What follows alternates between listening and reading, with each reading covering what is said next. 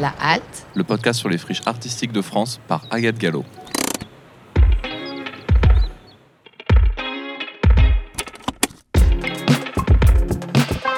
un podcast de quartier libre.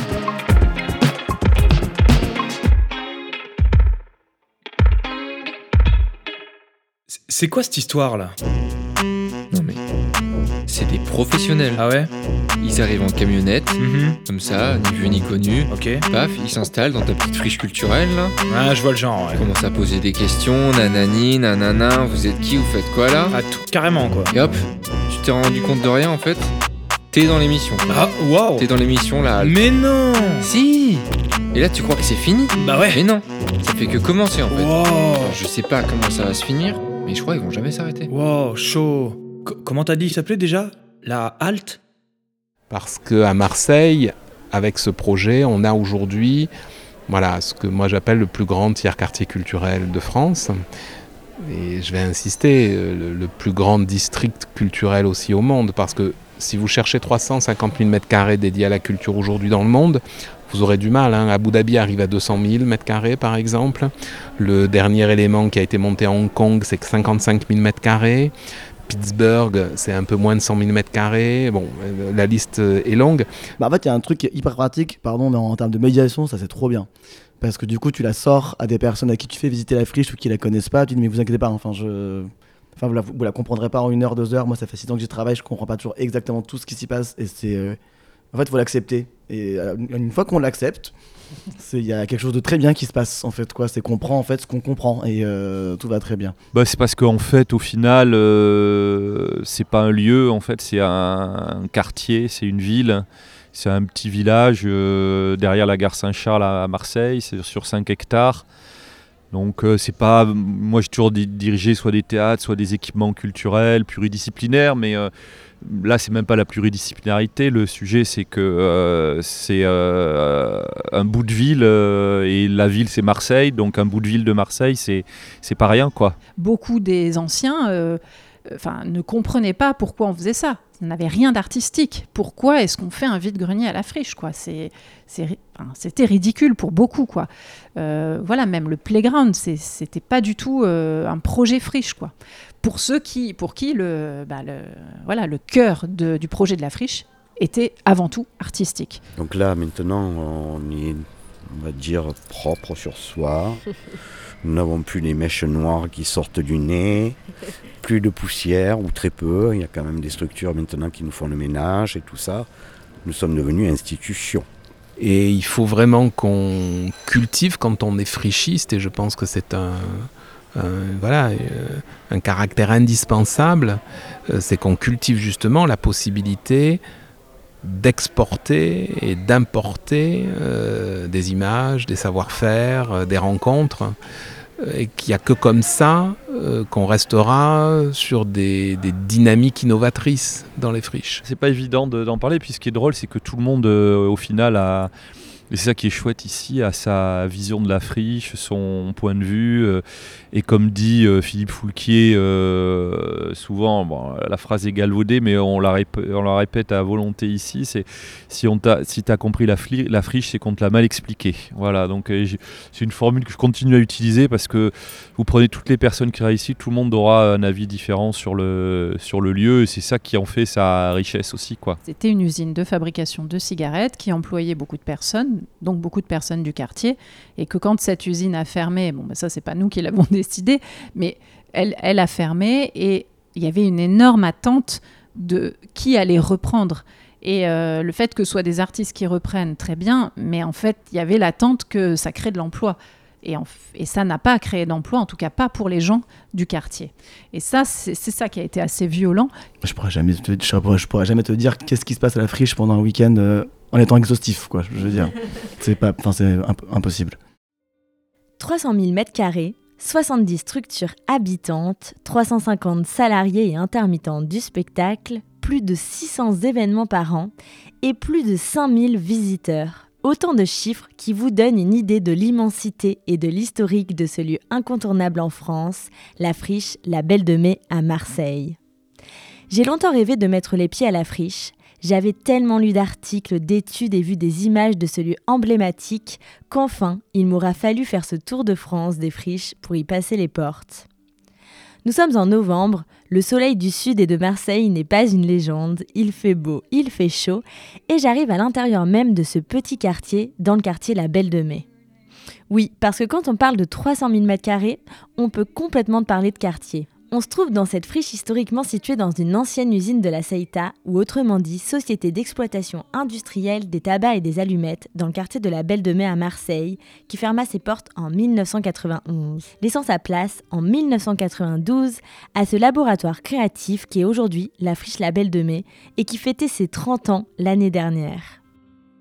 Vous ne ressortirez jamais de la friche sans avoir entendu cette phrase mythique dite et transmise par l'un des fondateurs de la friche La Belle de Mai, Philippe Foulquier. Si t'as compris la friche, c'est qu'on t'a mal expliqué.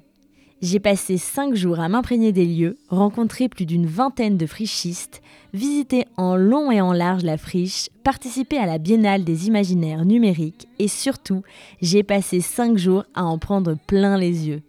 Et vous proposer un épisode d'une heure a été une sacrée mission.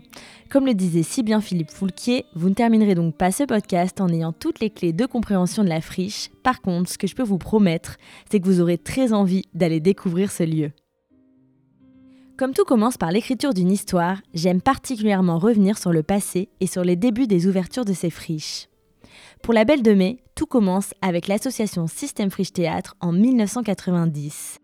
Pour revenir sur cette période, rien de mieux que de rencontrer Fabrice Lextrait, cofondateur et aujourd'hui dirigeant des Grandes Tables, restaurant qui ouvrait ses portes à la friche en mai 2006 et où nous sommes installés pour une longue discussion sur les débuts de la friche.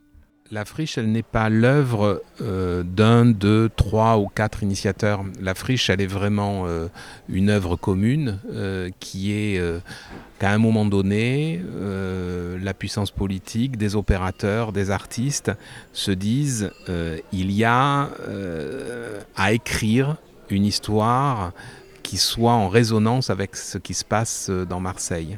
Lorsque Christian Poitvin confie oui, cette intuition politique à Alain Fourneau et à Philippe Foulquier, lui, personnellement, il est très inspiré de ce qu'il vit en tant que poète-performeur lorsqu'il intervient à Berlin, euh, à Madrid, euh, à Copenhague. Et lorsque l'on parle de ces trois villes, on voit ce qu'un poète-performeur pouvait faire au Christiana à ce moment-là.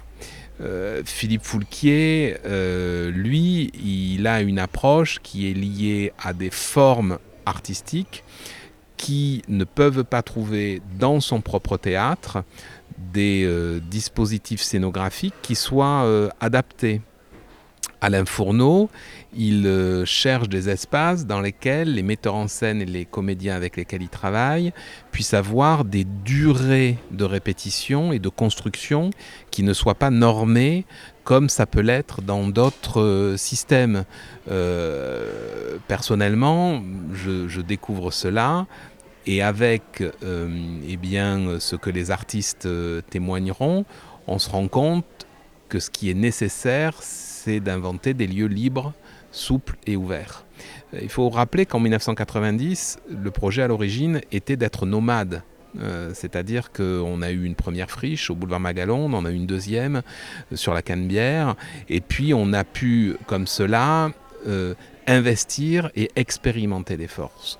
Lorsque, dès 90, moi je visite cette usine, qui est encore une manufacture de tabac en, cours euh, de fermeture, ce sont là, euh, il faut se le rappeler, 150 000 mètres carrés que je visite, qui sont encore euh, propres, dans lesquels les usines viennent d'être arrêtées, dans lesquels il y a encore des journaux ouverts sur la table des contremaîtres. Donc on est dans un univers où ce bouleversement industriel euh, que la ville connaît depuis euh, la fin des années 80, le milieu des années 80, bat son plein. On ne peut pas imaginer, nous, quand on visite ce lieu, qu'on va réussir à l'investir seul.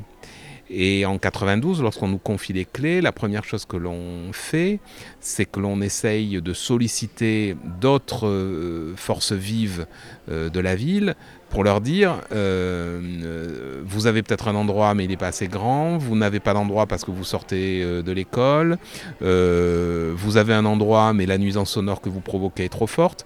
Et c'est comme ça qu'on réunit très vite des gens qui viennent de tous horizons, de tous univers, euh, dont certains d'ailleurs signeront des carrières euh, qui sont assez mémorables, comme par exemple le groupe IAM, qui est un des premiers à s'installer à la friche et euh, qui a encore pas sorti d'album. Donc le sujet qui va se construire ici, ça va vraiment être avec les expériences de chaque artiste et qui seront dans des esthétiques et dans des disciplines multiples. On aura bien entendu tout de suite une radio qui va s'installer là, des jeunes plasticiens qui sortent de l'école d'art euh, de Marseille.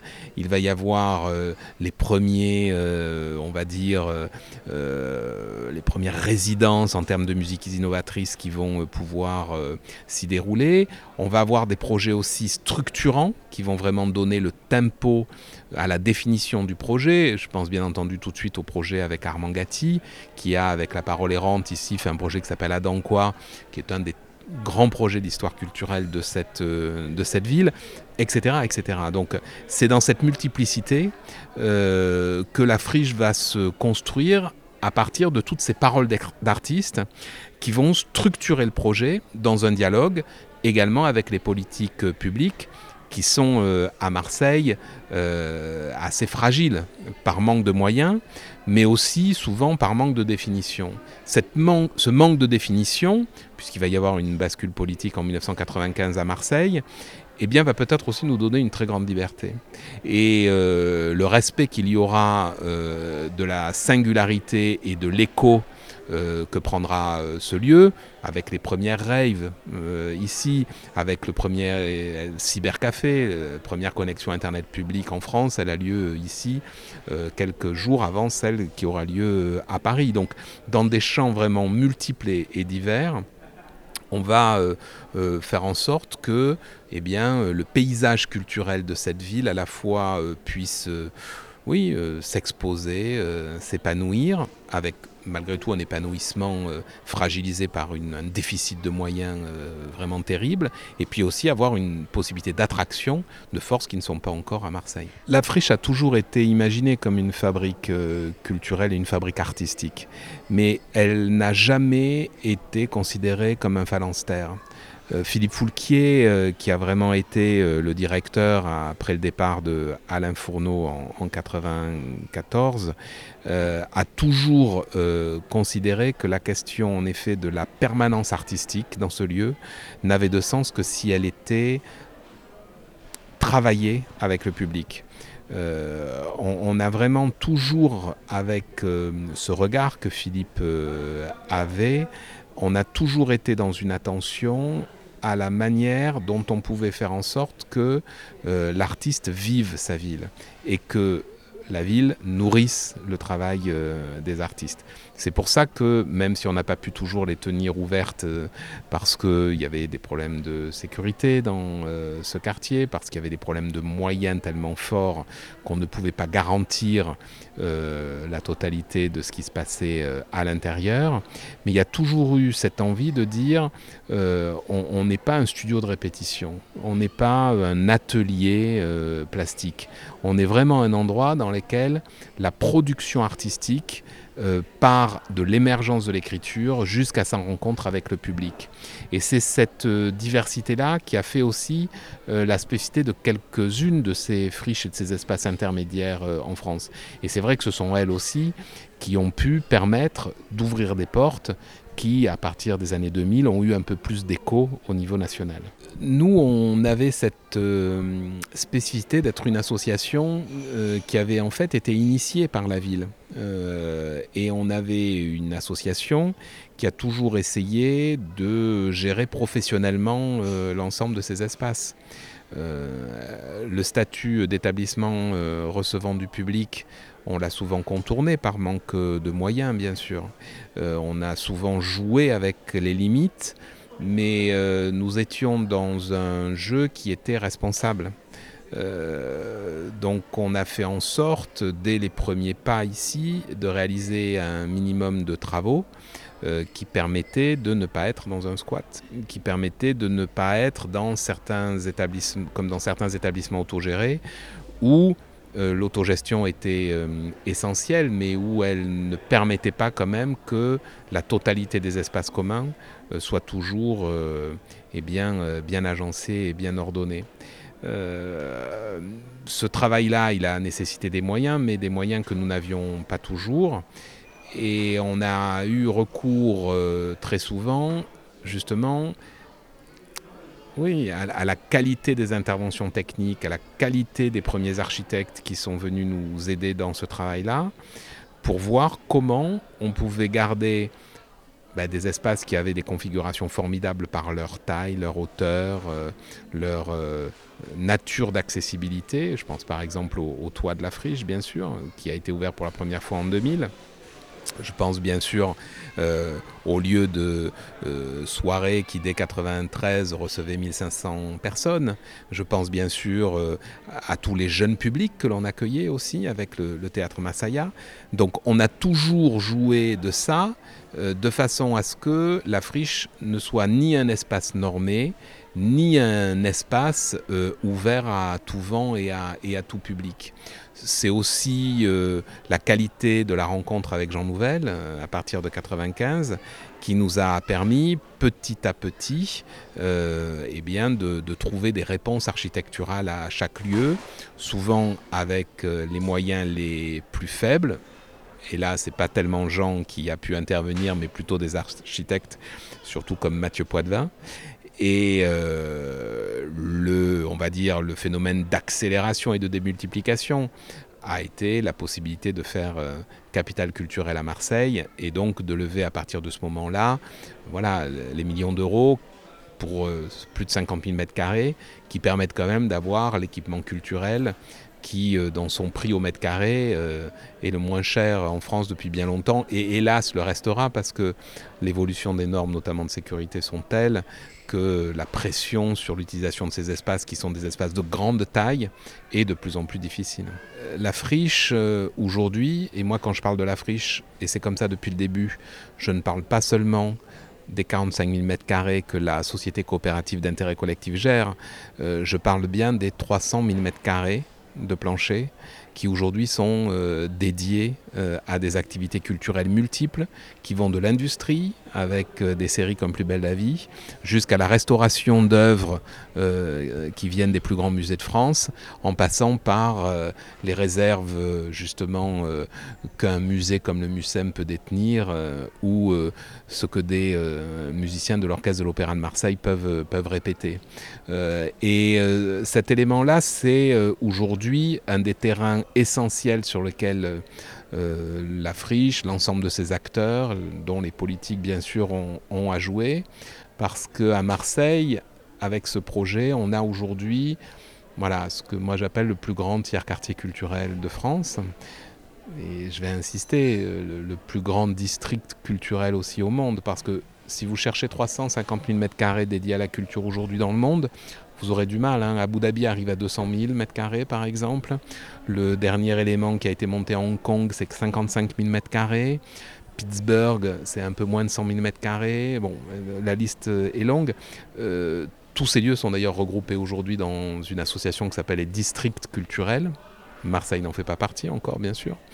Et dans ces districts culturels, on voit bien que la friche a une spécificité euh, très très particulière, qu'elle a un capital qui a été produit pendant euh, ces 30 ans et que si elle souhaite pouvoir continuer à être dans ce que Castoriadis appelle l'instituant et ne pas être dans l'institué, eh bien il faut qu'elle réfléchisse à comment les passerelles vont pouvoir se déployer. Vous savez, la première fois que j'ai visité il y a 30 ans ce site, il y avait des passerelles sur la totalité du site. Parce que dans un site industriel, on met des passerelles entre la production, la distribution, la recherche. Ces passerelles, elles ont été coupées parce que le projet architectural à un moment a été très mal fait par la ville. Euh, ces passerelles, euh, il faut les euh, réouvrir, les reconstruire symboliquement, mais aussi parfois physiquement, pour faire en sorte que différents métiers, différentes générations, différents cercles aussi euh, de création puissent pouvoir vraiment montrer qu'elles ont une singularité dans cette ville et qu'elles puissent non seulement faire rayonner Marseille, mais aussi qu'elles puissent accueillir à Marseille des gens qui viennent du monde entier, et à mon avis en particulier d'Afrique. Dans son histoire, il est difficile de passer à côté de l'année 2013 qui a été charnière pour la friche La Belle de Mai l'année où Marseille a été élue capitale européenne de la culture et qui a permis de faire évoluer le lieu. moi je suis Alban Corbier-Labasse, je suis directeur de la société coopérative d'intérêt collectif qui euh, exploite, euh, dirige euh, la friche La Belle de Mai à Marseille. C'est d'abord né comme un gigantesque atelier d'artistes en fait, plutôt du spectacle vivant au départ, mais après progressivement des arts visuels, de la musique, etc. Euh, et qui petit à petit s'est structuré jusque, pour le, dire très rapidement, jusque euh, en 2013 où euh, le, Marseille, capitale européenne de la, de la culture, a quand même été un moment déclencheur ou en tout cas une étape décisive dans le développement de la friche, de et d'une certaine manière dans son institutionnalisation. Alors beaucoup n'aiment pas qu'on parle d'institutionnalisation de la friche, mais je de mémoire, je crois que plus d'une de, trentaine ou une cinquantaine de millions d'euros ont été quand même dépensés euh, depuis la création de la friche. Une bonne partie au moment, euh, euh, au moment de Marseille-Provence 2013, avec des financements publics qui vont avec et qui font aujourd'hui, je pense, la grande différence entre la friche et un certain nombre de tiers-lieux qui fleurissent aujourd'hui, c'est que on a eu un accompagnement public permanent depuis le début, et c'est, je crois, une des raisons de sa réussite et de sa pérennité. Ce qui m'importe et ce que j'ai trouvé très fort à la friche, c'est son implantation dans le quartier. On touche ici un vrai sujet, celui de l'importance d'un lieu comme la friche sur son territoire et plus exactement à l'échelle d'un quartier. Surtout quand on parle d'un quartier comme celui de la Belle de Mai, qui est l'un des quartiers les plus pauvres d'Europe et dont ses habitants avaient été dans les années 90 les premières victimes de la fermeture de cette manufacture de tabac. Comment créer du lien avec le quartier et faire accepter son implantation?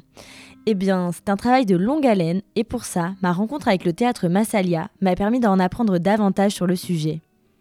En quelques mots, le théâtre Massalia est un théâtre dédié à l'enfance et à la jeunesse, implanté à la friche La Belle de Mai depuis les débuts. On écoute Nathalie, responsable de la communication et des relations publiques, et Jérémy aux relations publiques et à la médiation, nous en dire quelques mots. Voilà, je dirais que la ligne artistique euh, du théâtre Massalia, c'est un théâtre euh, contemporain, exigeant, pluriel dans les, dans les disciplines euh, qu'il qui aborde. La marionnette et toutes les formes associées aux arts de la marionnette sont très très présentes dans la programmation de Massalia, mais plus uniquement. On peut avoir du cirque, de la danse, des arts numériques, voilà, plein d'autres choses, et avec toujours vraiment l'importance de considérer l'enfant à une euh, haute hauteur, je dirais. Jusqu'à il y a quelques années, c'était le théâtre Massalia qui avait fondé la friche. J'ai écouté d'autres interviews, etc. Et j'ai compris que pas tout seul quand même, vraiment pas tout seul. Mais en fait, ça, raconte aussi comment est-ce qu'on me l'avait euh, raconté à moi euh, et, comment on a effectivement été très liés, nos histoires ont été très liées, puisque le directeur du, et fondateur du théâtre Massalia a été par la suite et pendant plus de 20 ans le directeur et fondateur de la friche La Belle de Mai. Donc voilà, ça c'est quand même euh, la, preuve que voilà, les histoires étaient, étaient extrêmement liées. Euh, en tout cas, pour moi, il y a une période euh, où cette friche est un laboratoire d'expérience, d'expérimentation artistique, où c'est l'artiste qui est au cœur de, ce lieu et qui peut décider de ce qu'est telle salle, telle autre salle, tel espace. et, tout le lieu est au service de son, de son art, de son œuvre, euh, de ce qu'il a envie de faire. Pour moi, ça, c'est la première période. Donc, c'est une période où, finalement, il se fabrique beaucoup de choses. Il y a une énorme effervescence. Mais au niveau de, du quartier, c'est quand même assez fermé.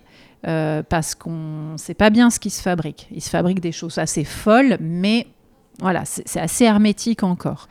Euh, et après, voilà, euh, ça, je sais pas combien de temps ça dure exactement, mais c'est vrai qu'après, pour moi, il y a une autre grosse période euh, qui, arrive, alors avec particulièrement le changement de direction, mais où là, tout d'un coup, la friche a vraiment vocation à s'ouvrir et à, devenir.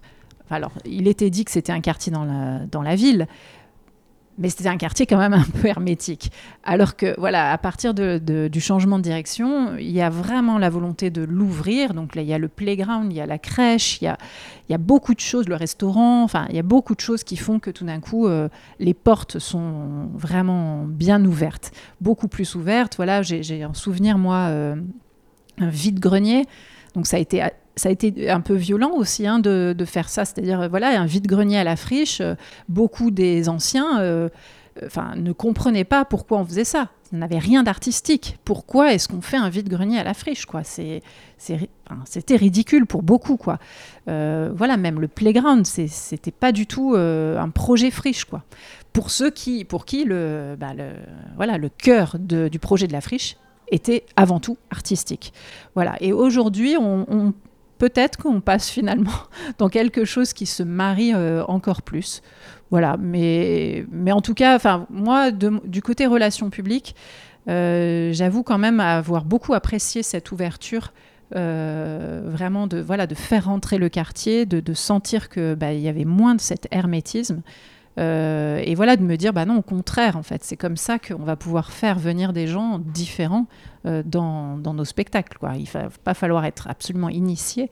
Voilà. Et moi, j'apprécie particulièrement le travail que font les médiateurs et médiatrices. Bon, il y en a eu des médiatrices, pour l'instant, c'est que des médiateurs, mais euh, sur euh, justement le playground en bas, parce que c'est, pour moi, c'est l'illustration complète de cette ouverture et de ces passerelles qui, qui se font pour de vrai, voilà, entre nos programmations et, et les, voilà, les habitants euh, divers, pluriels de la friche. Il y, a encore beaucoup de discours d'habitants habitantes de la Belle de Mai qui euh, voient encore cet endroit comme quelque chose de fermé et on est encore en train de payer en fait ces années d'hermétisme je sais pas si ça se dit, mais euh, on, paye encore ces années-là en fait dans les relations publiques qu'on veut entretenir avec le quartier, à mon endroit et à l'endroit en fait d'autres structures de la Belle de Mai, parce que maintenant en fait, bah, on sort de plus en plus. Enfin moi je sort de plus en plus à la rencontre de ces gens-là. On, fait même des spectacles en extérieur, on fait même des spectacles dans le quartier de la Belle de Metz, ça nous arrive quand même très souvent. Et il y a encore en fait cette image-là contre laquelle on doit vraiment se battre euh, toujours et encore sur euh, l'ouverture en fait qu'est la friche. Après, du coup, une fois qu'on est dedans, faut comprendre ce qui s'y passe. il y a un autre défi qui commence, en gros, qui est à l'endroit du coup des médiateurs en bas avec l'aide du coup de toutes les personnes de relations publiques de, des 70 structures de la friche. Mais il y a, de, ça commence, il y a un, changement de paradigme qui commence à être vraiment effectif, quoi, qui n'était, et qui j'imagine n'était pas du tout présent, ou en tout cas beaucoup moins. À l'ouverture euh, du playground. Je ne sais pas si ça a été expliqué dans les précédents entretiens, mais c'est vrai que ça s'explique aussi beaucoup, ça je ne l'ai pas dit, mais parce que voilà, c'était une usine de fabrication de cigarettes qui employait beaucoup de personnes, donc beaucoup de personnes du quartier, et que quand cette usine a fermé, bon, ben ça c'est pas nous qui l'avons décidé, mais elle, elle a fermé et il y avait une énorme attente de qui allait reprendre. Et euh, le fait que ce soit des artistes qui reprennent, très bien, mais en fait, il y avait l'attente que ça crée de l'emploi. Et, ça n'a pas créé d'emploi, en tout cas pas pour les gens du quartier. Et ça, c'est ça qui a été assez violent et qui a créé très très vite en fait, un, rejet de, cet endroit-là aussi. Quoi. Donc ça, forcément, ça met des années des années à se regagner. Et, ça reste, je pense, quand même toujours un peu violent, puisque le, quartier est un des plus pauvres d'Europe. Euh, j'imagine le chômage euh, n'est pas pour rien à cette pauvreté. Euh, et voilà, forcément, ben, on crée. Il y a beaucoup d'emplois et beaucoup de gens qui travaillent sur ce lieu. Mais c'est vrai que ce n'est pas forcément beaucoup de personnes du quartier qui, viennent y travailler. Donc, euh, donc voilà, je comprends aussi ce truc de, une sorte d'hostilité à des moments. Quoi. Il y a vraiment besoin de il y a vraiment besoin de connaître les gens et de, au, bout de 2, 3 ans peut-être, là en fait, ils commencent à pas te faire confiance en, tant qu'individu en fait, mais à faire confiance à ce que tu vas leur raconter. Que ce soit des personnes qui habitent dans le quartier ou qui travaillent dans les structures sociales. Euh, on travaille avec plusieurs structures, je dis on parce que c'est mon poste, mais on est plusieurs en fait à, le faire finalement. Et euh, maintenant, il y a plusieurs relais sociaux du quartier avec qui on a, enfin c'est facile Maintenant, c'est très facile. On peut leur envoyer, je leur envoie un SMS. Enfin, maintenant, on se connaît, on se côtoie. Il y a d'autres familles aussi du quartier qui sont habitées aussi de la friche. On se- enfin, il y a, il y a, euh, la, la confiance, elle a mis du temps à se gagner. Et euh, par contre, quand elle est là, elle est là en fait, comme c'est un. Ouais. Mais parce enfin, ça s'explique aussi parce qu'on a été, je pense, très maladroit sur plein de choses. Et je peux vraiment d'ailleurs le dire parce que je pense avoir été de celles qui ont été très maladroites, puisque je faisais une partie du boulot que, que Jérémy fait aujourd'hui, et je le faisais pas du tout pareil. Et, je pense, voilà, que, enfin, un moment, le théâtre Massalier est arrivé en disant, euh, bon, bah, on a cette proposition, on cherche quatre jeunes, quoi. Super, venez. Oui, mais ça marche pas comme ça, quoi. C'est pas, on a besoin d'eux, euh, venez faire, et puis après, salut, en fait, on n'a plus rien à vous proposer. Et c'est là où ben, le boulot de Jérémy, euh, voilà, a vraiment tout son sens aussi, c'est que c'est de, de la longue haleine et, du, et une vraie relation de aller-retour, quoi. On n'est pas juste dans, euh, regardez, c'est magnifique ce qu'on vous propose, venez le faire, et puis, et puis après, c'est fini, quoi. On ne sait pas, et on se préoccupe pas, pas tant de votre quotidien et de vos propres euh, besoins aussi. Je parle voilà, a des référents famille, des structures sociales qui, à un moment donné, ont des réalités qui sont, euh, voilà, qui sont costauds. Quoi. Et, euh, et qu'il faut prendre en considération dans ce qu'on va, euh, nous, faire avec eux. Et c'est là, aujourd'hui, je dis faire avec et pas leur proposer. voilà. Fabrice l'extrait nous raconte également le lien de la friche avec le quartier. Le rapport au quartier est, toujours quelque chose de très euh, complexe pour un projet culturel. Mais bon, c'est aussi euh, toujours très complexe pour euh, une école, c'est toujours très complexe pour une entreprise, c'est toujours très complexe pour une résidence. On a souvent dit que la friche n'était pas assez ouverte au quartier. Pour l'éternité, on n'est pas assez ouvert au quartier parce que c'est une, c'est un objectif et un enjeu qui doit toujours être euh, travaillé et être euh, exigeant. Euh, moi, la première fois que j'ai eu ce rapport au quartier, c'était justement euh, euh, le matin d'un- d'une des premières soirées techno donc, euh, que la ville vivait. Et c'est la boulangère, euh, qui est d'ailleurs une élue locale aujourd'hui, euh, me dit, parce que j'étais allé acheter le pain le lendemain à midi, elle me dit, mais euh, qu'est-ce qui s'est passé cette nuit? Parce que tous les toffeurs sont allés acheter euh, des croissants et des pains au chocolat dans sa, dans sa boulangerie. J'aime bien citer cette anecdote d'il y a 30 ans, mais je peux en citer des, des dizaines et des dizaines du quotidien de la friche. Ce soir-là, on est dans un endroit qui est un restaurant qui va savoir pourquoi depuis 10 ans a décidé de faire un marché. Euh, voilà, Euh, donc vous avez là euh, au milieu du restaurant à peu près 150 personnes qui sont passées depuis une heure et qui viennent faire leur, faire. Euh, Aujourd'hui, l'ouverture sur le quartier avec toutes les pratiques urbaines, l'ouverture pour nous par exemple en tant que Grande Table qui sommes une entreprise d'insertion, sont multiples. Donc la question de ce rapport-là euh, au, quartier est, toujours un enjeu. Euh, et cet enjeu, il faut voir comment est-ce que, on va dire, les politiques publiques se donnent les moyens de le, de le tenir. Juste avant notre entretien, vous voyez, j'étais en discussion avec l'association des parents d'élèves de l'école de la Place Cadenas et qui nous demandait si on pouvait euh, trouver une manière pour vendre euh, tous les mercredis 4-5 gâteaux pour aider la caisse de l'école. Bon, voilà. On, on en est là aussi dans euh, la nature euh, de la construction de l'espace public en France aujourd'hui. C'est à la fois formidable de pouvoir le faire, mais est-ce que c'est bien là où la question du rapport au quartier doit se travailler et doit se, doit se jouer? Et quand on parle de lieu ouvert, on pense aussi à un lieu accueillant. Et c'est ce que nous propose la friche La Belle de Mai, avec des équipes qui pensent au mieux l'accueil des publics et l'hospitalité. On écoute Julia, chargée d'hospitalité, nous en parler. Je suis Julia Novelli et je suis responsable de l'accueil de l'hospitalité. On a imaginé pas mal, euh, enfin il y a de, l'existant, donc il y a des choses qui déjà existent. Euh, L'accueil est au cœur euh, de, nos pratiques et il va l'être encore davantage, on va dire, on es- on espère en tout cas. Et bah, cet été, par exemple, lors de, de notre, enfin, des, des qui est notre événement sur les toits terrasses, il s'agit de 26 dates. Cette année, on a accueilli 26 dates sous les toits terrasses. Et pour la première fois, cette année, c'était euh, enfin, c'était payant. On a imaginé un modèle euh, différent pour accueillir nos publics. Euh, à la fois, donc cette décision d'une d'une billet d'entrée était pas était différent par rapport voilà aux pratiques parce que l'accès au toit il a toujours été gratuit.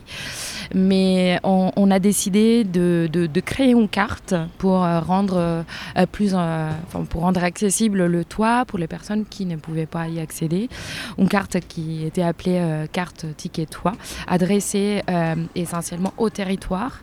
on a distribué environ 900 cartes avec nos partenaires sociaux du territoire et on a organisé aussi des permanences d'accueil pour la distribuer à, nos voisins.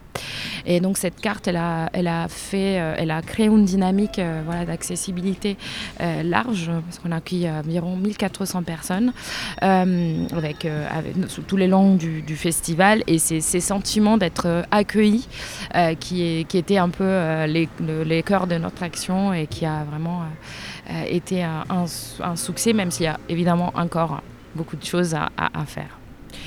Et euh, dans, ces nouveaux modèles, on a aussi euh, donné la possibilité, enfin, on a aussi intégré à nos effectifs euh, trois personnes en insertion qui se sont occupées de l'accueil. Donc, on a travaillé en lien étroite avec le pôle emploi qui est juste en face, et, donc ces liens qui se sont renforcés avec la signature d'une convention en octobre dernier. Et donc voilà, il y a cette aussi volonté d'employer de, le, le, quartier, les territoires pour l'intégrer à nos dynamiques. La friche est selon moi un véritable lieu ouvert, de jour comme de nuit, un lieu libre, souple et ouvert qui définit si bien les friches artistiques. Il suffit de s'y balader un mercredi après-midi, d'entendre les joueurs de basket, le doux bruit des roulettes de skate, la musique du magasin à l'entrée de la friche ou bien celle de ceux qui, dans un coin, sont en train de tourner une vidéo. Bref, telle une place publique, le playground ou encore le café de la salle des machines sont ouverts sur le quartier 7 jours sur 7 et évidemment en accès libre. En plus d'être un endroit où l'on peut circuler librement, c'est un véritable morceau de ville dans la ville, avec des espaces de jeu, un cinéma, un restaurant, cinq salles de spectacles et de concerts, une librairie, un café, une crèche, des espaces d'exposition, et ce fabuleux toit-terrasse par lequel nous commençons notre visite guidée sonore. C'est aussi un lieu dont l'ADN est profondément culturel et artistique, et ce depuis son ouverture. Alors l'artistique, la création artistique contemporaine, on va dire, et c'est l'ADN de la friche. C'est-à-dire que aujourd'hui, on, nous dit euh, la friche c'est un tiers lieu, un tiers. Enfin, bon, il y a beaucoup de tiers lieux aujourd'hui un peu partout. Dès qu'on les bibliothèques sont des tiers lieux, tout est tout est tiers lieu, tout, tout fait tiers lieu. Euh. mais je crois que ce qui euh, fait la différence entre beaucoup de ces tiers lieux et la friche, c'est que euh, le point de départ de la friche, c'est pas d'être un tiers-lieu, puisque le mot n'existait pas quand elle s'est créée, c'est d'être un, endroit où des artistes travaillent et montrent leur travail. Et ça reste, je crois, une des forces. Euh, une force de, ce lieu, c'est d'avoir des résidents, des, producteurs ou des artistes même qui produisent euh, de l'imaginaire, n'ayons pas peur des mots, de, l'artistique, de la création, ici même, qui le montre ici et ailleurs, euh, bien évidemment, et qui font que ce lieu reste euh, euh, éminemment un lieu d'exigence artistique avec des propositions qui sont jusqu'à aujourd'hui toujours de, grande qualité dans leur champ disciplinaire.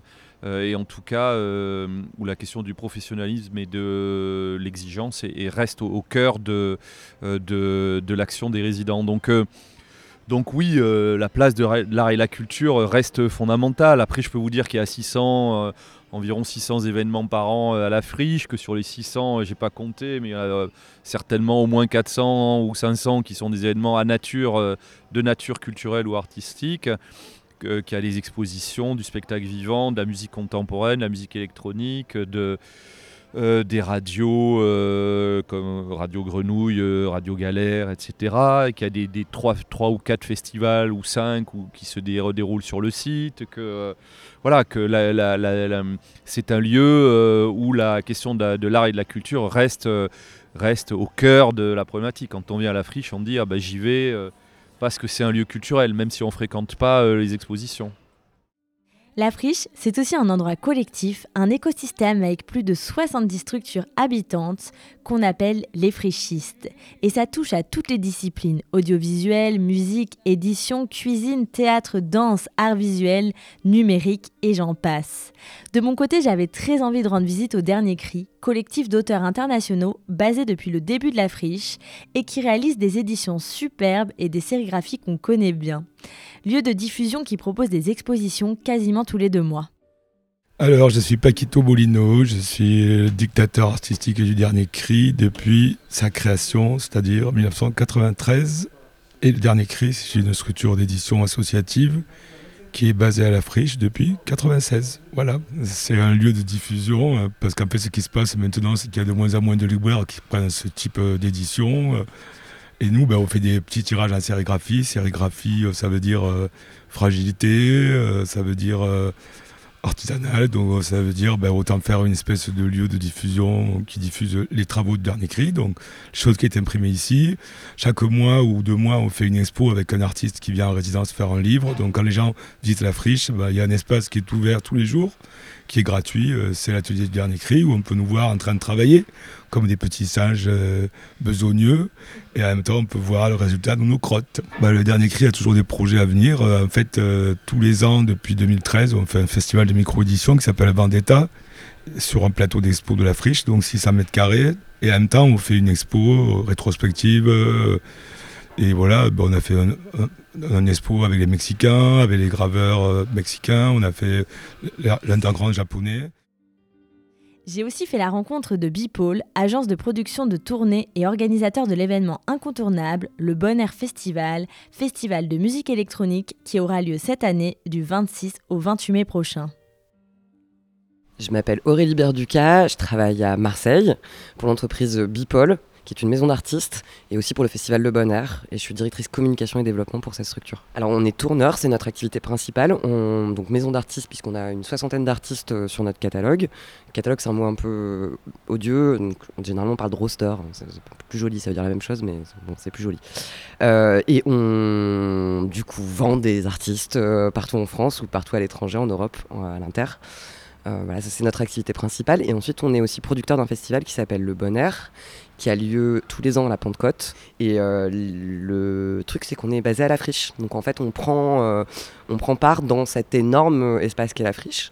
Euh, ce qu'on essaye de faire tous les ans, puisqu'on en a la huitième édition, c'est de changer les circulations et du coup de faire découvrir la friche différemment à chaque édition. Alors on va commencer par Rider, puisque c'est le gros sujet du moment. Donc on a lancé ce projet il y a déjà deux ans. Il est né en plein Covid. La genèse, c'était que en fait tous les mardis on a une réunion d'équipe et les artistes faisaient remonter en fait les problématiques qu'elles avaient rencontrées. Je dis elles parce que c'est la plupart du temps euh, des femmes qui rencontrent des problématiques, bien qu'il puisse y avoir aussi des problématiques de discrimination qu'on nous fait remonter malheureusement. Et donc l'idée c'était de peut-être lister l'ensemble de ces problématiques et de créer en fait des outils, des solutions et d'outiller euh, l'ensemble du secteur. Alors ça paraît bien ambitieux, mais l'idée c'est un peu ça. Aujourd'hui ça se traduit par une charte euh, à laquelle les producteurs, euh, les, les différentes structures culturelles s'engagent. dans laquelle tu as des points sur la question de l'égalité de genre, mais pas seulement sur les questions d'écologie aussi, pour créer une, culture, en tout cas, nous on souhaiterait qu'elle soit plus soutenable. Et euh, ça se matérialise par une plateforme, plateforme dans laquelle tu vas retrouver euh, énormément de, problématiques et de solutions associées. Et si tu es signataire, des outils. Et ces outils, on est en train de les co-construire en ce moment avec euh, l'ensemble des signataires, qui sont au nombre de 110 à l'heure actuelle. J'espère beaucoup plus grand nombre au moment où ce sera diffusé. Et voilà, c'est un sacré bazar à coordonner. Mais c'est très joyeux parce que chacun arrive avec aussi les avancées qu'il a fait dans sa structure. Et donc on met en commun pour essayer d'harmoniser, d'avoir des documents communs en fait, qui permettent voilà, de, de, de de, faire un secteur qui est un peu plus valeureux que ce qu'il est aujourd'hui. Enfin, on essaye d'être à tous les endroits. Et je pense que c'est ce qui fait un peu notre force, c'est qu'on n'est pas un gros tourneur, on est un tourneur euh, de taille euh, humaine et qui travaille avec ses artistes euh, voilà, à l'échelle humaine. Quoi. Voilà, on les aime, nos petits artistes, on en prend soin. Et j'ai même pu faire un coucou à des radios vraiment très cool que j'avais hâte de rencontrer. Alors bonjour, je m'appelle euh, So, je suis technicien à Radio Galère à Marseille et nos locaux sont, dans les, à la friche de la Belle de Mai. Alors Radio Galère, elle s'est montée bien avant d'être euh, à la friche. C'est une radio qui a 40 ans. On a fêté ses 40 ans cette année en 2022.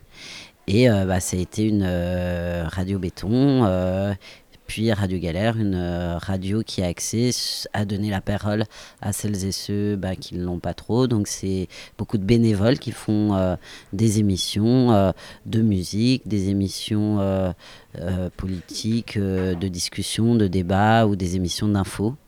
voilà, c'est très c'est très large. Euh, voilà, l'idée c'est vraiment de faire une radio libre qui donne la parole à pas mal de personnes qui ne sont pas représentées dans les médias qu'on dit mainstream. Bah, du coup, euh, Radio Grenouille, ça a 41 ans. Voilà, on a fêté nos 40 ans l'année dernière. C'était trop bien. et euh, donc, donc c'est une radio associative qui a été créée au théâtre Tourski dans, à la fin des années 70, à l'époque où il n'y avait pas encore la libération des ondes et qui est devenue une radio officielle après la libération des ondes en 81.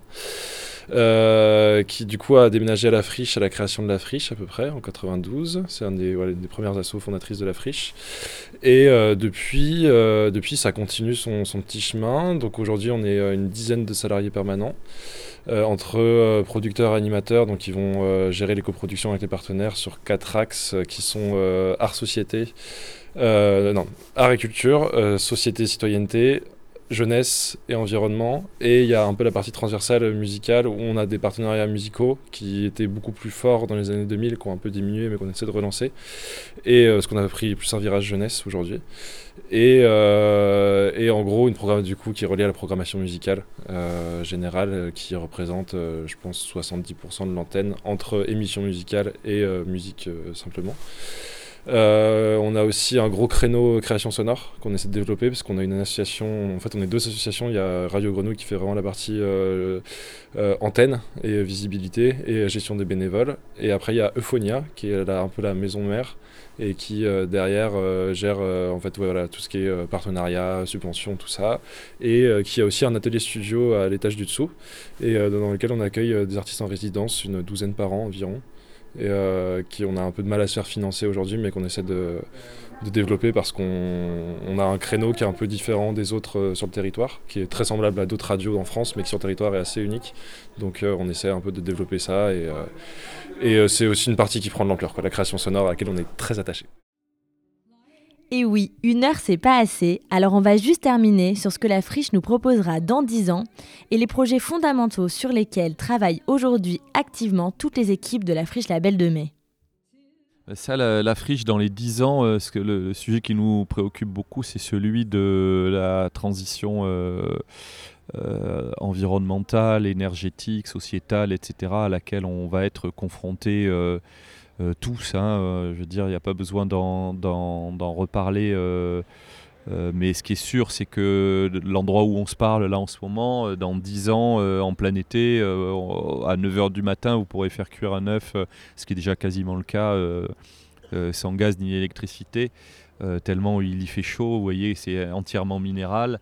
Donc on a des enjeux de végétalisation, de désimperméabilisation, on a des enjeux très clairs de, transition euh, purement environnementale, mais qui doivent s'accompagner d'un projet global euh, de se servir de faire de la friche en fait un lieu à la fois laboratoire et vitrine. C'est-à-dire qu'il faut que ça, que serve de, que cet endroit d'expérimentation soit utile pour les, comme euh, exemple ou euh, qui est valeur d'exemplarité pour les politiques publiques. C'est-à-dire que si, euh, si aujourd'hui on met tout l'énergie de toutes les équipes au service de la transition de ce lieu vers quelque chose d'autre, où on fait peut-être moins de spectacles, où on les fait différemment, moins d'expos ou différemment, moins d'activités ou différemment, euh, ou euh, les questions euh, alimentaires, de mobilité, de rapport au travail, au déplacement, à tout sont revisités. il faut que ça ait un impact de d'exemplarité pour les politiques publiques.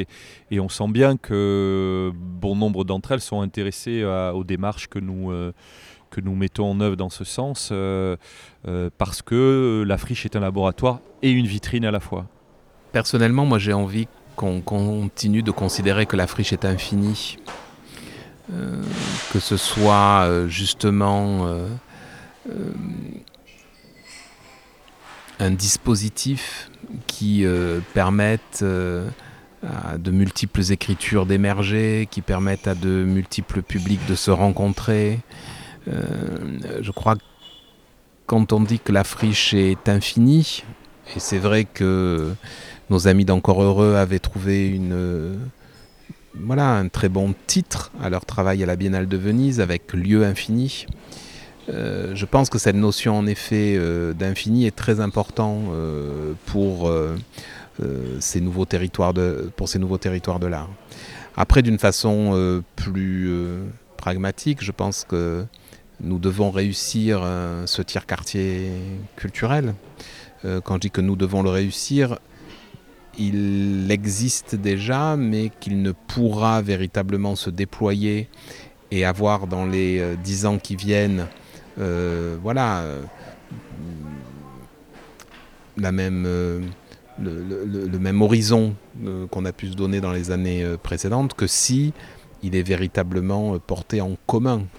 voilà, le, terme de commun dont on se rabat souvent en ce moment, c'est un terme que la friche doit mettre voilà, tous les jours sur la table. Euh, parce que la question du commun, aujourd'hui, on, ne la, définit pas encore, on ne la maîtrise pas encore, on ne la partage pas encore, même si elle a de très anciens euh, fondements euh, intellectuels, philosophiques. Notre temps doit aujourd'hui voir est-ce que ce commun est possible avec la forte dynamique individualiste que l'on euh, connaît. Et je, dis bien dynamique aussi, hein, je, ne dis pas repli. C'est-à-dire qu'aujourd'hui, il y a une caractéristique euh, individualiste, mais qui peut très bien jouer et travailler avec le commun. Comment est-ce qu'on va être capable de le faire dans un projet comme la friche? Et c'est une question euh, à laquelle on ne répond pas hein, aujourd'hui, qu'on on ne sait pas, ne sait pas répondre. Mais essayons de la poser et de voir comment euh, l'espace public que l'on a produit eh bien, euh, reste ouvert. Merci d'avoir écouté ce onzième épisode de La Halte. Je tiens à remercier chaleureusement toute l'équipe de la Friche Label de Mai et tous les frichistes rencontrés ici ou là pour leur accueil et leur disponibilité. Merci à Marie Hocher pour sa musique que l'on entendait en fond d'épisode et qui se produisait sur scène lors de la Biennale des Imaginaires numériques en novembre dernier. Je vous invite également à compléter cette écoute avec l'entretien réalisé avec Fabrice Lextrait, cofondateur de la Friche, à retrouver en hors-série sur notre série de podcasts. On se donne rendez-vous très bientôt pour un nouvel épisode et pour suivre l'intégralité des épisodes de la halte, rendez-vous sur les plateformes d'écoute et sur quartier-libre.eu. Si vous avez envie de suivre le voyage radiophonique, rendez-vous sur Facebook, Instagram et TikTok en cliquant Quartier Libre. En attendant le prochain épisode, je vous dis à très vite. Si vous aimez, suivez-nous, likez, partagez et faites-nous vos retours.